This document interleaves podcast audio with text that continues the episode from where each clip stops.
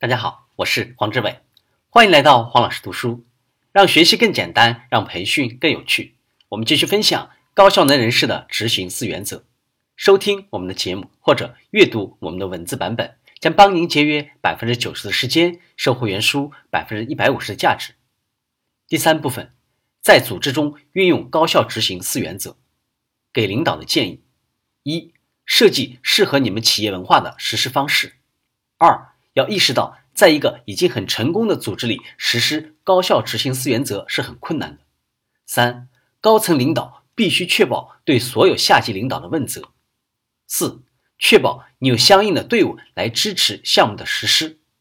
五、实施高效执行四原则将会大大提高你们团队的士气。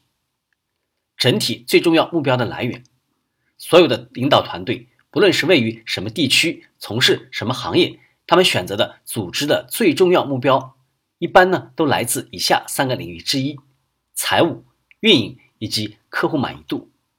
财务类最重要目标，不论是最高收入还是最低利润或者其他中间指标，一般都是以金额来衡量。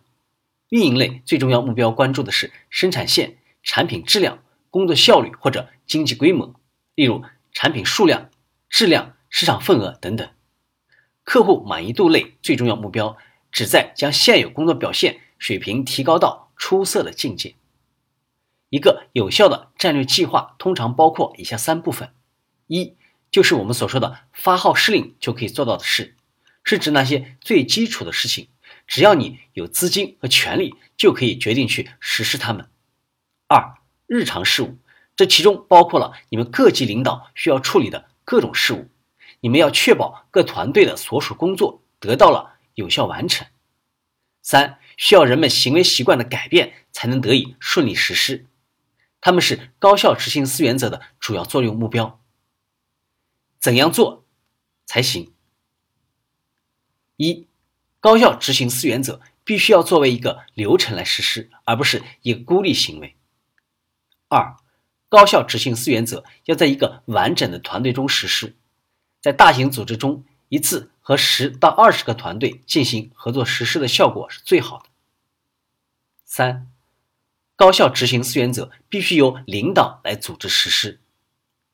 高效执行四原则的实施过程：一、确定整体最重要目标；二、设计团队的最重要目标和引领性措施；三、领导认证培训。领导们需要学习如何将执行力引入自己团队的工作中去，需要学习如何设计积分表，组织最重要目标会议的技巧，引入会议准备。四、团队引入，领导们组织召开会议，向本团队引入高效执行四原则。五、教练行动，领导们和他们的团队要开始每周的行动了。六、季度总结。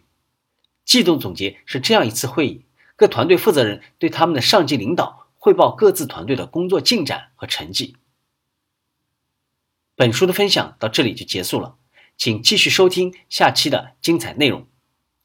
请关注我们的微信号“黄老师读书”，每周您都将收到黄老师读书的文字版本以及其他精彩内容，让您花更少的时间收获更大的价值。谢谢。